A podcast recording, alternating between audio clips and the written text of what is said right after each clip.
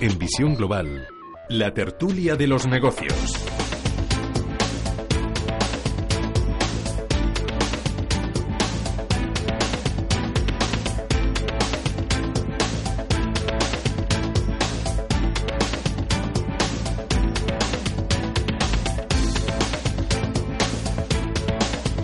Cuando restan 20 minutos para llegar a las eh, 9 de la noche a las 8 en la comunidad de Canaria arranca la tertulia de los eh, negocios y la inversión, en particular como cada lunes centrada en los mercados. Hoy con Guillermo Santos. Muy buenas noches, Guillermo. Hola, Manuel, buenas noches. Socio de iCapital, Íñigo Petit. Buenas noches, Íñigo. Muy buenas noches, Asesor Manuel. financiero y CEO de Iden eh, Global. A ver, Guillermo. Esta subida del eh, selectivo español del día de hoy, ¿qué te sugiere? Pues que da mucha felicidad a los que se atrevieron a comprar especulativamente el jueves y sobre todo el viernes, pero que no deja de... Aquellos que creyeron en Mariano Rajoy. Creyeron en Mariano Rajoy y sobre todo creyeron que... eh, O se han sentido defraudados por y la, compañía. la- eh, bueno, eh, al final los inversores lo que están buscando es claridad, independientemente ya de, de- de un desenlace más corto, más medio, más largo. Hay un elemento de claridad que es sí que, que hay una cita electoral. Eh, espérate que de esa cita electoral podría salir una hecatombe ¿m? Eh, eh, de, de suma de partidos tal no entonces las bolsas no hace quepa duda que se meterían una bofetada considerable pero eh, a mí lo que más me tranquiliza es que eh, los inversores realmente están castigando, han estado castigando el mercado español es casi exclusivamente por la situación de Cataluña, porque eh, visto lo visto, en el momento que Cataluña hace de pupa, eh, España es castigada por sobre todo ventas de no residentes, también de españoles, pero sobre todo extranjeros, y cuando eh, la situación es la inversa, España rebota, rebota un dos y pico contra un IBEX, contra un Eurostox casi plano que subía un muy poquito y un DAX plano. ¿Esto qué quiere decir? Que el fondo de la bolsa española es bueno. ¿Por qué es bueno? Pues eh, hace un momento el comentarista que hablaba lo decía muy claro, los bancos españoles están atravesando un buen momento. Si miramos las cuentas de resultados del último trimestre que todos han publicado estos días, pues más o menos son casi todas bastante favorables, por no decir todas. Eh, Telefónica, pues sí, muy errático en su comportamiento, en su cotización, pero va recuperando. Y luego hay una serie de compañías muy interesantes, especialmente el sector inmobiliario y también de la construcción, como Ferrovial y otras. Conjunto, mercado español tiene buena pinta, lo llevamos diciendo muchos meses aquí en Intereconomía. Eh, ¿Qué sucede? Pues que la política pues pesa mucho cuando eh, son cosas como las, como las, como las que han acaecido. Ahora mismo un halo de claridad, bienvenido, el mercado español se tranquiliza, pero ya veremos efectivamente lo que pasa dentro de dos meses. Yo sigo apostando a que el mercado español y el europeo acabarán más o menos a la par. Es decir, que todavía el mercado español se va a recuperar un poquito más que el europeo. Es decir, que teniendo en cuenta que las elecciones son el 21 de diciembre, casi estamos en este momento con lo que podríamos denominar el rally navideño, porque probablemente eh, la última quincena del mes de diciembre mm, el ambiente se enrarezca, ¿no? Veremos las encuestas, porque ahora preparaos, eh, van a empezar a llover encuestas de lo que puede suceder en esos en ese proceso electoral y bueno y vamos a ver especialmente también qué pasa con el gobierno catalán en el exilio, ¿no? O, o- o no. O, o no.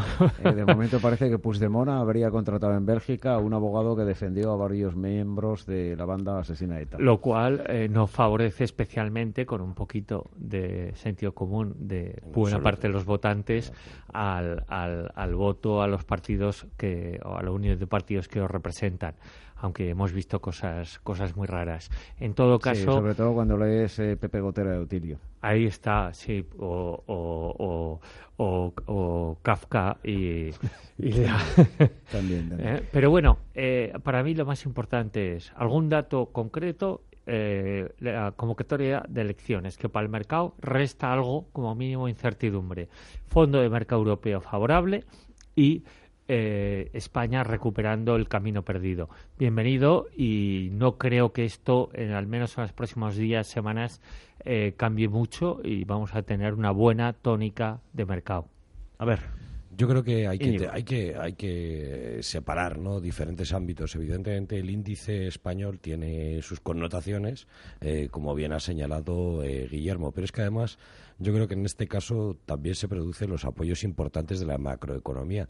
Se publicaba la semana pasada una encuesta, vamos, los datos de desempleo, que bueno, pues siguen manteniendo eh, un ritmo muy importante y vemos que la construcción pues no es la que se lleva eh, el mayor porcentaje, digamos, de, de, de, empleos y lo cual es muy importante, ¿no? Que, que la economía española crezca pues apoyada pues en el inmobiliario, no necesariamente en la construcción, sino también en, en toda esa actividad que están haciendo algunas compañías de rehabilitación y alquiler, etcétera, que, que, es muy importante, ¿no? Además, pues esa recuperación del empleo viene muy bien a la banca, porque la mayor renta disponible de los consumidores pues genera pues que se haya más crédito, que se puedan pagar antes las hipotecas, reduce la tasa de mora, etcétera, y otros factores que apoyan mucho mucho la banca, ¿no? Digamos que por la parte económica esto es muy importante. Yo creo que en la parte política eh, hemos rozado el ridículo eh, claramente a nivel eh, internacional. y espérate. bueno, lo hemos, lo hemos, lo hemos rozado y yo creo que, que, es, que, es, que es importante destacarlo, ¿no? Al final uno no sabe en qué situación está. Parece ser que ya se están tomando medidas muy importantes y van a seguir tomándose. La convocatoria de elecciones aunque yo creo que todavía caben bueno pues algunas dudas sobre los comicios sobre cómo se va a hacer eh, estoy convencido de que bueno pues eh, probablemente haya una reunión para determinar cuáles son las cuestiones relativas a, esta, a esta fecha y ver si todo se determina así quién se presenta con qué candidatos porque claro aquí ya no es una cuestión de de partidos, sino de candidatos. No podemos olvidar que el 155 está en marcha y, bueno, pues probablemente haya muchas personas que acaben inhabilitadas. Pero aquí candidatos eh, no afecta para nada al mercado. No, absolutamente, pero sí que es importante eh, asegurar al mercado que va a haber una determinada estabilidad política durante los próximos años y eso, eh, pues evidentemente lo hace incompatible, es incompatible, vamos a decirlo así, con una victoria vamos a decir, con mayoría del separatismo, ¿no? Porque volvemos otra vez a la casilla de, a la casilla de salida, ¿no? Y eso a los mercados pues no les gusta mucho, sobre todo si pretenden invertir a un plazo razonable, ¿no? Entonces, en este caso no es una consecuencia eh, directa en los mercados, pero sí en las decisiones de muchos inversores y sobre todo mm, también una cuestión muy importante, ya no es una cuestión de ganar o perder dinero invirtiendo en bolsa, sino que también habrá muchos puestos de trabajo que puedan perderse si no se genera esa seguridad jurídica, eh, lo que tiene que ver con la macro que comentábamos al principio, es decir, una empresa si tiene que eh, quiere o pretende instalar una fábrica importante de coches en España, pues es evidente que ahora tiene unos cuantos motivos de menos para hacerlo en Cataluña. Yo creo que esto es evidente. No me dedico al sector de la automoción, pero creo que responde a, al sentido común, precisamente, ¿no? A ese SENI también, ¿no? Yo creo que un, un, inversor que quisiera hacer ese tipo de inversiones en España, pues ahora preferiría regiones que le ofrezcan una mayor seguridad, seguridad jurídica. Y eso va a pesar durante un tiempo largo, que requiere de una respuesta eh, política, ¿no? Entonces, lo que es importante es que España, como país, no pierda oportunidades por culpa de la mala imagen que estemos eh, transmitiendo y que lo que brille sean esos fundamentales macro, esos resultados de compañías que comentaba eh, Guillermo y que eso sea lo que prime ¿no? en las decisiones de los, de los, de los inversores y no estos titulares de, eh, bueno, pues Cataluña declara su independencia de España como si tuviera alguna validez aquel acto, ¿no? Eh, que pudimos leer incluso en Bloomberg, que me saltó una notificación diciendo que habían declarado. Yo, no, no, no, vamos a ver, vamos a ver. Aquí hay un error. esto no es un acto que tenga ninguna validez, ¿no? Y por lo tanto eh, no hay ningún tipo de independencia. Entonces, bueno, pues que, más allá de eso, yo creo que hay que seguir mirando eh, los datos, los resultados y, invertir con ellos en la mano. Pues enseguida vemos eh, cómo afecta lo que dijo Draghi el pasado jueves a deudores inversores con Guillermo Santos y con Íñigo Petit. Antes hacemos una brevísima pausa para la publicidad y saludamos a Durán y Durán Abogados.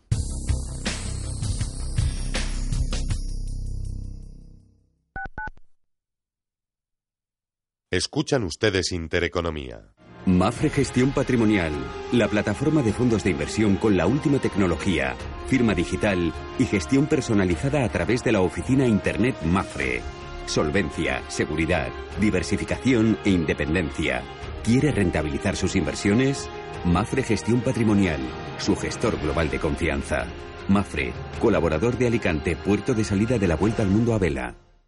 Cocina mediterránea con toques renovados en Restaurante al Punto, donde el protagonista es el producto de temporada. Pescados, arroces y carnes a la parrilla, gran selección de vinos y una terraza para disfrutar todo el año. Restaurante al Punto, Avenida Machu Picchu 85, en Conde Orgaz, servicio de aparcacoches. Reservas 91 314 47 o alpunto85.com. Dicen los que saben de esto que esto no empieza hasta que suena la campana en la bolsa de Nueva York. Escucha todos los días la apertura de Wall Street en cierre de mercados, de lunes a viernes a las tres y media de la tarde. Cuando y donde quieras. Con Fernando La Tienda. ¿Está harto de que le hagan esperar por teléfono? ¿De que no le expliquen las ventajas de contratación en su seguro? Puede contar con Incos. Le damos un trato personalizado y le ofrecemos un ahorro en su seguro. No espere más y llame a Incos 91 032 6947. 91 032 6947. Sigue la emisión online de Radio Intereconomía donde quieras a través de nuestra app. Descarga la aplicación Intereconomía en tu teléfono móvil o tablet, tanto para Android como para iOS, y estarás siempre al tanto de la actualidad y la mejor información económica desde donde quieras.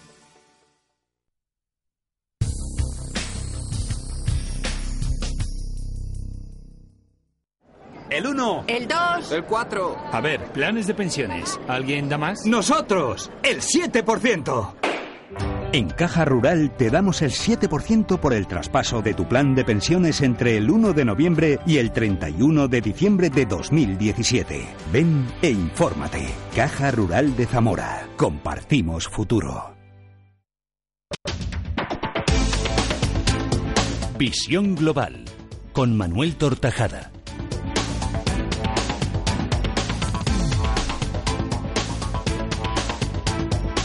Vamos camino de las 9 de las 8 en la comunidad de Canaria, en la tertulia de los negocios y la inversión. Atendemos ahora a Izaskun Martínez, abogada. Muy buenas noches. Muy buenas noches, Manuel. Abogada de Durán y Durán eh, Abogados, que viene con eh, algún dato nuevo y recordatorio para todos los afectados en el caso del eh, Popular.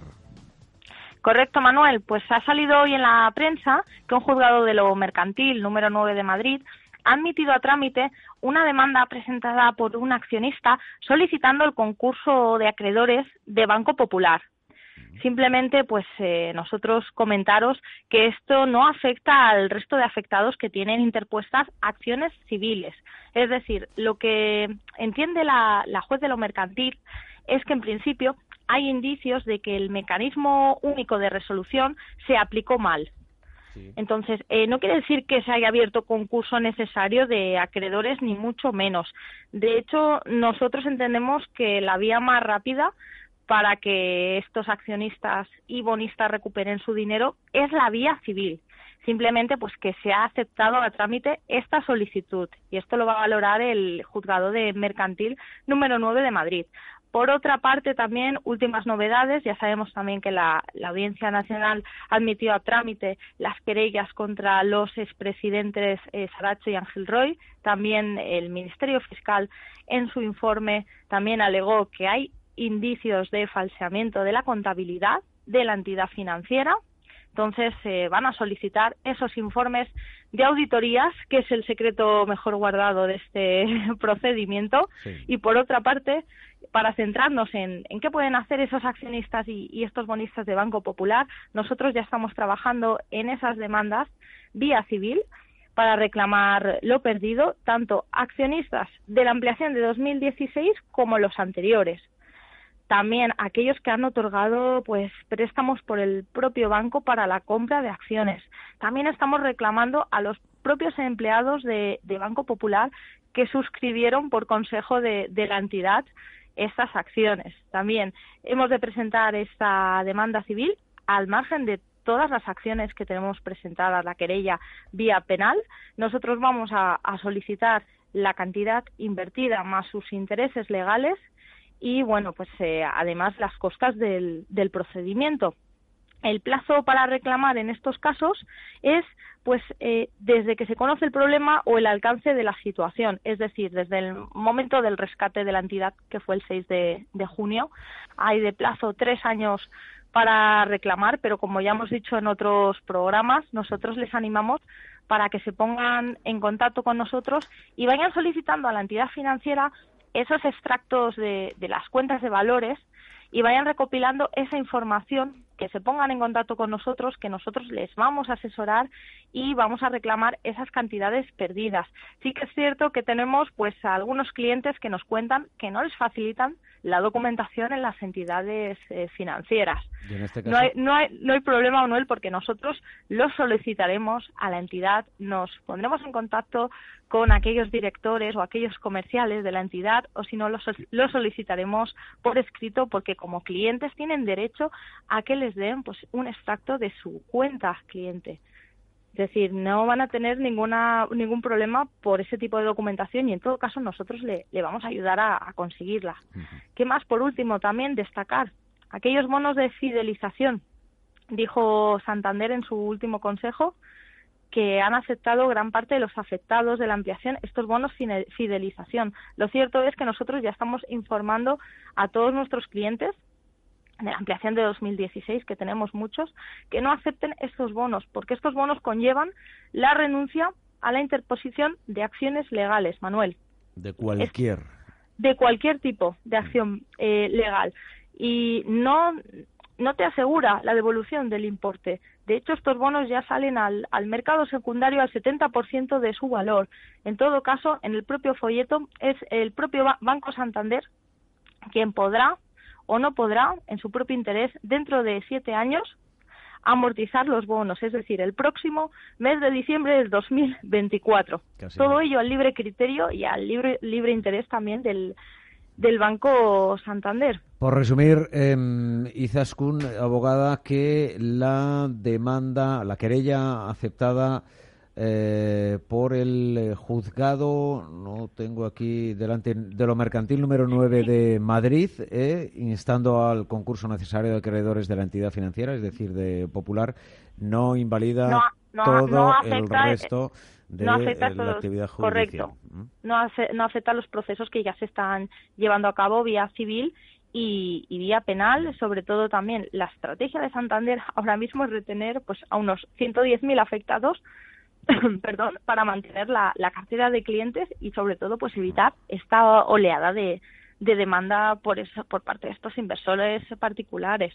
Sobre todo, sí, quedamos a disposición de, de estos afectados en nuestro teléfono, que es gratuito, el 983 3020 y también a través de nuestra página web, que tenemos un formulario de consulta, www.duranyduranabogados.com o en el correo que Manuel también nos presta tan amablemente, mtortajada.intereconomía.com. Recuerdo el teléfono, 983 30 20. 983 30 20. Gracias, eh, abogada de Durán y Durán. Muchas gracias, Manuel. Buenas noches. un abrazo. Hasta el jueves.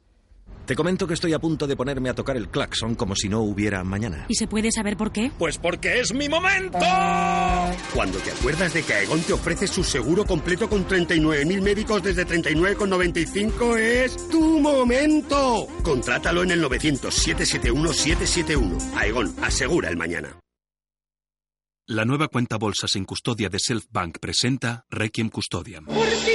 Un Requiem compuesto para despedir la comisión de custodia pero nos ha quedado larguito. Así que tendrás que escucharlo en selfbank.es.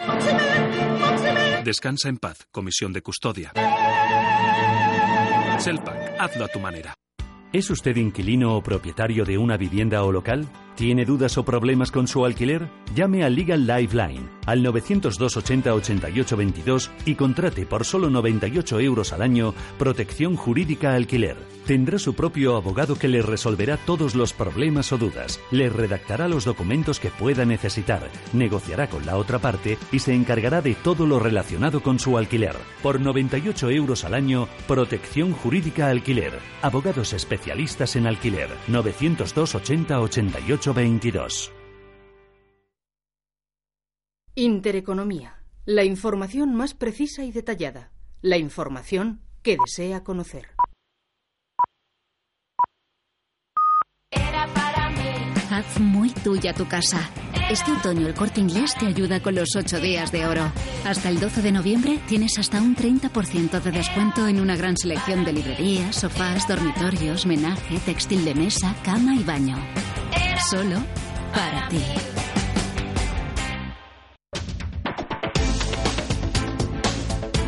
Visión Global con Manuel Tortajada. Seguimos en la tertulia con Guillermo Santos e Íñigo Petit, después de saludar a Izaskun Martínez, eh, todos aquellos afectados por eh, Popular que quieran, que lo deseen batallar por su dinero, pueden hacerlo a través de este buffet en el 983 3020 983 3020.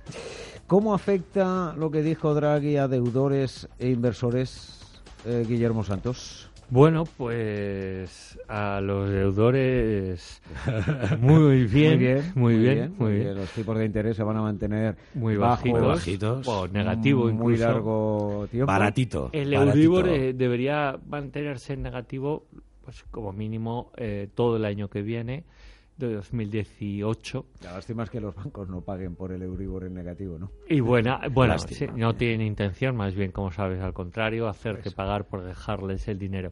Para los inversores, pues muy mal para los conservadores. La letra del Tesoro seguirá en negativo. Eh, en general, los depósitos que comentas, pues serán eh, unos niveles ínfimos. Lo más habitual en las carteras de, un inversor español, justo. Entonces, lo más habitual. esa, esa, eh, pero luego además los bonos, los bonos a medio, a corto, pero sobre todo a medio y largo plazo, aunque el mensaje de Draghi de alguna manera les ayudó, probablemente eh, reviertan en la tendencia alcista que mantienen desde hace varios años y podamos empezar a ver, porque todo tiene un final, eh, hasta las tendencias alcistas de los bonos, podamos empezar a ver caídas en la renta fija a medio y largo plazo, sobre todo la renta fija soberana.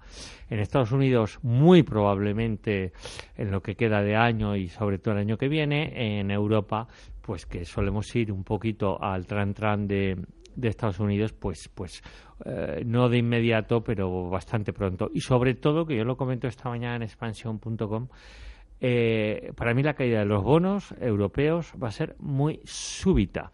Es decir, eh, siendo un activo que tiene menor volatilidad de la bolsa, nos puede sorprender que realmente en unos cuantos días eh, el bono de 10 años español pierda el 3-4% en precio, lo cual para una renta fija soberana pues es mucho. Entonces, alejémonos de los bonos, dejemos la renta fija y esa parte, evidentemente, el corto plazo tampoco nos va a ayudar. Como decíamos, y esa parte conservada de la cartera, nuestra recomendación y capital es más gestión alternativa, eligiendo buenos gestores con buen recorrido histórico, que sepan eh, o tengan estrategias consistentes y controlen bien la volatilidad.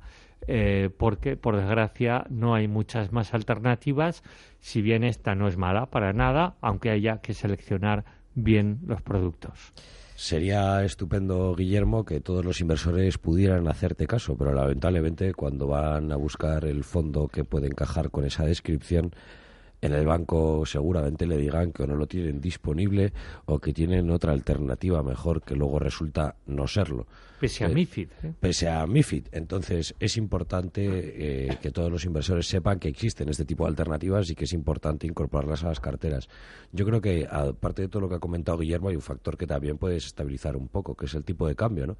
La gran tendencia era que, que- que había un refuerzo importante, vamos a decirlo, del dólar, pues muy apoyado en que ellos nos llevan varios meses de ventaja en lo que se conoce como el tapering, ¿no? El retorno a la normalidad monetaria y además eh, apoyados en una reforma fiscal que todo apunta que va hacia adelante, pues apoyaban mucho la divisa americana y sin embargo, pues nos hemos encontrado con algunos movimientos eh, curiosos a lo largo del año. ¿no? Eh, el euro se ha fortalecido en los últimos meses, hasta estos últimos días, donde sí que hemos visto comportamientos eh, bueno, pues un poco más agresivos como consecuencia de, las palabras de Draghi. ¿no? Y yo creo que estamos empezando en Europa esa fase que Estados Unidos empezó hace ya tiempo y eso se va a hacer sentir también en, en, en la divisa. ¿no? Entonces es importante que los inversores tengan en cuenta, sobre todo aquellos que concentran sus inversiones en la divisa europea, ¿no? Pues que si tienen alguna posición en dólares y demás, pues tienen que analizar pues el posible mm. impacto que pueda tener ese movimiento,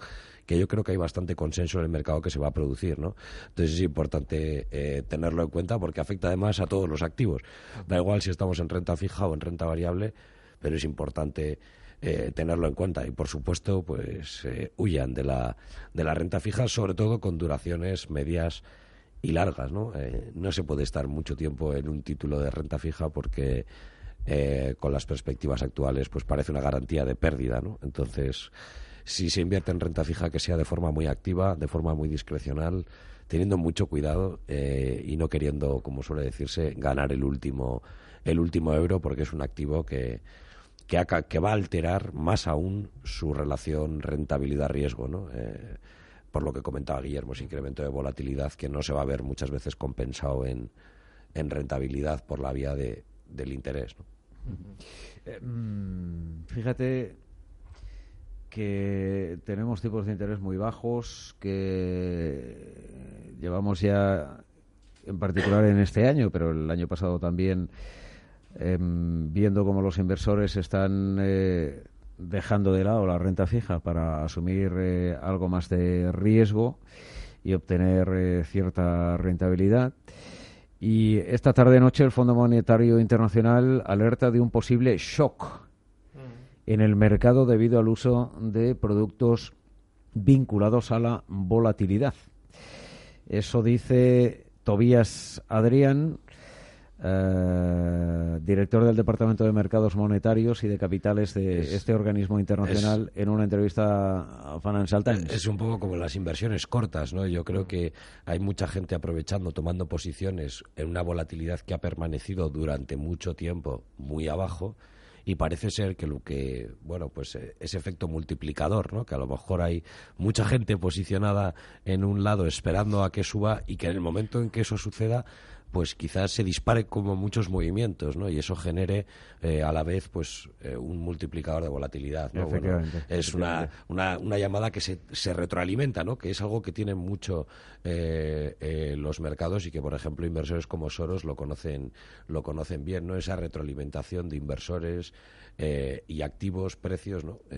que, que genera una rueda, ¿no? Pues en ese sentido yo lo veo yo lo veo un poco, un poco, un poco así, ¿no? Eh, que al final eh, la volatilidad eh, nunca permaneció tanto tiempo en estos niveles, pero yo creo que es como una consecuencia clara de la política monetaria y en la medida en la que ésta se retire progresivamente, pues esa volatilidad no debería tampoco generar ese, esa explosión, ¿no? Yo creo que conviene ser comedido, ¿no? En este tipo de cuestiones, pero evidentemente lo conocerá mucho mejor que yo. Mm. Bueno, en línea con lo que tú dices, lo que él viene a explicar en esa entrevista es que la combinación de bajas rentabilidades y bajos niveles de volatilidad empuja a los inversores al uso de apalancamiento para aumentar los retornos de capital y que esta situación, si se mantiene de manera sostenida, incentiva a que los inversores asuman niveles más elevados de apalancamiento a través de modelos eh, en fin, eh, para ir eh, utilizando eh, niveles más elevados de apalancamiento a través de modelos de riesgo que van usando. Además, piensa que los tipos y eso se va retroalimentando. Claro, piensa que la baja volatilidad y estos tipos de interés ofrecen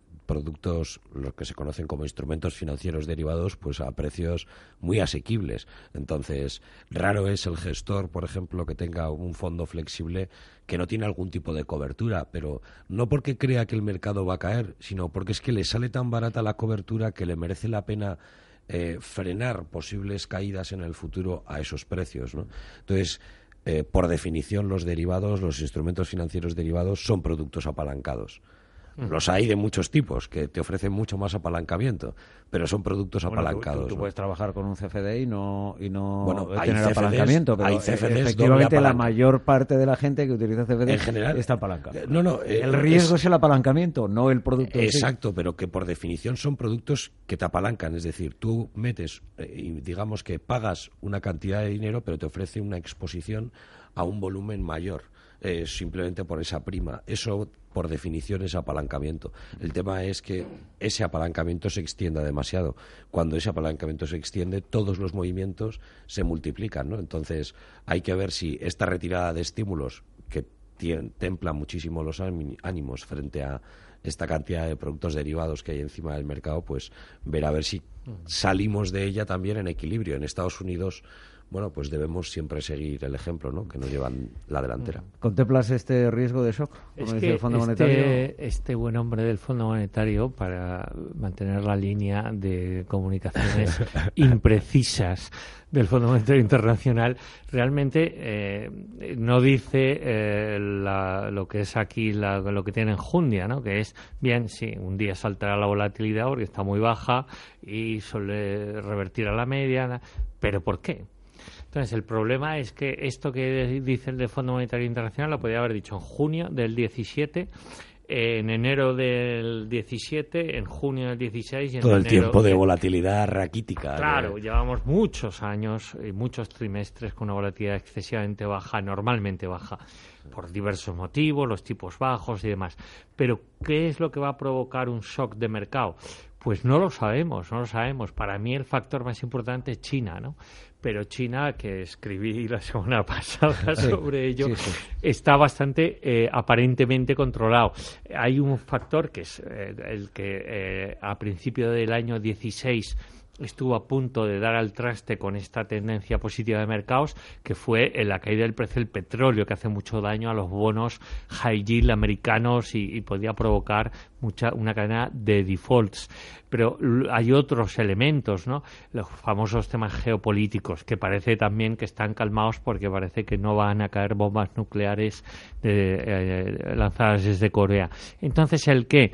Mm, ya sabemos, las crisis se producen eh, de una manera eh, que normalmente es inesperada, de ahí que sean crisis, si no, la gente las prevería y podría cubrirse. En todo caso, por supuesto, eh, ¿para qué ahora asumir un riesgo excesivo, pero no ahora, nunca? Eh, el que quiera bolsa, que aplique reglas razonables para comprar bolsa, que compre poco índice, que compre poco a poco y que compre en eh, compañías que tengan mayor margen eh, de seguridad para el caso de que se produzcan caídas. Y así te puede ir bien la vida, seguro que te va bien, pero además te va a ir seguro mejor si el mercado se da la vuelta. Con lo que poco más se puede hacer porque ni siquiera el FMI sabe de dónde vienen los shocks. Oye, me- para cerrar, eh, que vienen ya empujando el becario y Fluger en el carajal eh, político, pero tú que has estado en eh, jornadas eh, no muy lejanas en Reino Unido, allí como se Yo voy en breve, voy en breve, tengo ganas, tengo ganas. ¿eh? Pues ver, eh, no me han Guillermo. dejado ni montarme en la noria ni nada, espero que tú Qué lo puedes pena. hacer, Íñigo. ¿Pero esto Estuve qué? escuchando... ¿Porque estás mayor o...? No, porque no me dejaban salir de, de las Te, conferencias. recono- te reconozco que es una cosa que no me llama mucho la atención por la enorme cola Bueno, que mí- siempre me he encontrado. A mí tampoco, me tremendo, gustan más los, los parques cuando hace sol Exacto, en, exacto. en Londres. Pero en todo caso están bastante más preocupados de lo que aparentan. Ha habido comunicaciones de bastantes empresas al gobierno inglés. Se está viendo algo todavía en ciernes, pero que podría acercarse a lo que hemos visto en Cataluña de una manera muy veloz. Y lo más preocupante es un dato, es la libre circulación de personas sin empleados, sin empleos, sin trabajos, no se crea riqueza. Y la limitación de la libre circulación de personas, peaje político del actual gobierno de, de Theresa May podría provocar e intensificar la huida hasta ahora tenue de empresas británicas. Interesante. Eh, Veremos ¿Dices si- que no? Yo, no, no, no, no me refiero a que no, sino en el sentido que el- eh, yo creo que el Brexit es eh, un ejemplo, todo lo que está sucediendo es un ejemplo, vamos a decir, eh, de la complejidad que tiene un proceso que ha sido, eh, vamos a decir, conforme a derecho. y que tiene que servir como ejemplo de eh, lo muy equivocados o incluso en muchos casos engañados que han estado eh, algunos ciudadanos en España, ¿no? Y que, que, tomemos eh, que tomemos nota de que incluso haciendo las cosas conforme a derecho son muy complicadas y que una solución tan rápida nunca, nunca es, es positiva. Bueno, las entradas suelen ser siempre más fáciles que las salidas vamos a ver, en un, en un, quiero decir, en el club, por ejemplo, de la Unión Europea, etcétera, etcétera, no me malinterprete ahora que enseguida os he, eh, os he visto mirarme de esta manera, es decir, entras y, y, y, sin embargo las negociaciones de entrada suelen ser más fáciles que las de salida. Mm. sí, pero, pero luego que yo creo que la negociación esta Reino Unido, Unión Europea, pues va a tener sus muchos, eh, eh, digamos, curvas y al final podría tener, pero hay cosas muy sorprendentes, como por ejemplo que el, gobierno británico está mandando cartas a, no británicos que trabajan en el Reino Unido diciéndoles que van a perder protección y que se replanteen el volver, a sus países de origen. Insólito. Total. Para el cosmopolitismo, además, si esto pasara aquí en España, no te quiero contar. Qué barbaridad. Gracias, eh, Guillermo Santos. Hasta el próximo lunes. A vosotros, Manuel. hasta el lunes. Capital. Íñigo Petit, gracias también. Hasta a vosotros. Buenas noches a todos. Asesor financiero y CEO de Iden Global.